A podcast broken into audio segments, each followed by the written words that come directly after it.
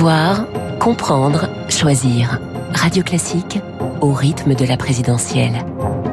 L'édito politique avec le Figaro. 8h12 sur Radio Classique, l'édito politique avec Guillaume Tabar. Bonjour Guillaume. Bonjour Renaud. Sans qu'elle ait encore rallié Éric Zemmour, Marion Maréchal a semé euh, le trouble hein, au Rassemblement national en annonçant qu'elle ne soutiendrait pas sa tante. Est-ce le retour de Dallas chez les Le Pen? Écoutez, la dimension familiale est évidemment une composante importante de cette décision de Marion Maréchal.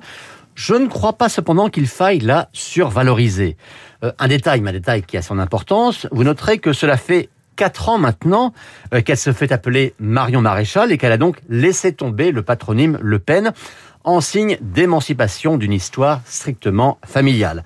Non, le vrai sujet, je pense, il est politique et là encore, il n'est pas nouveau.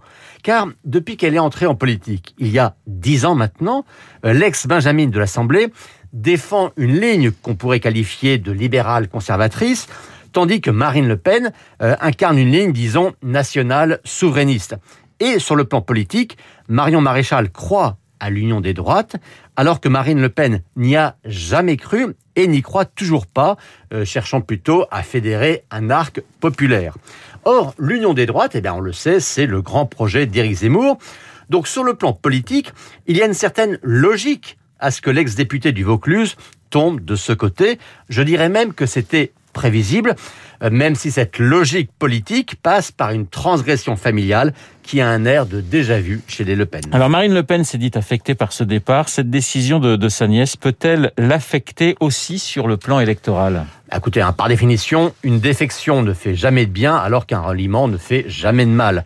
Mais il est évident que la bascule de Marion Maréchal pèse plus politiquement affectivement et électoralement euh, que celle, par exemple, de l'eurodéputé Jérôme Rivière. Vous savez, Marion Maréchal est quand même un phénomène assez rare en politique.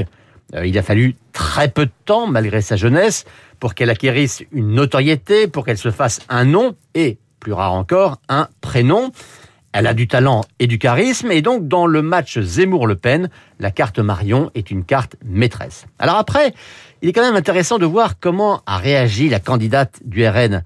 Elle aurait pu la prendre de haut, hein, minorer l'impact de son choix, comme elle l'a souvent fait dans le passé avec d'autres départs.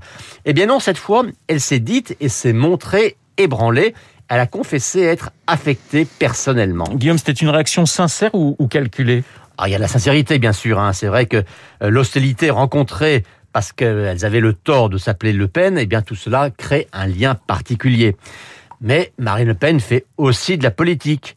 Et afficher sa blessure face à ce qui peut être regardé comme une forme de trahison, eh bien, ça humanise, euh, ça suscite une forme de compassion et ça rappelle un peu le Chirac de 1995, euh, lâché par les siens qui se précipitaient vers Édouard Balladur.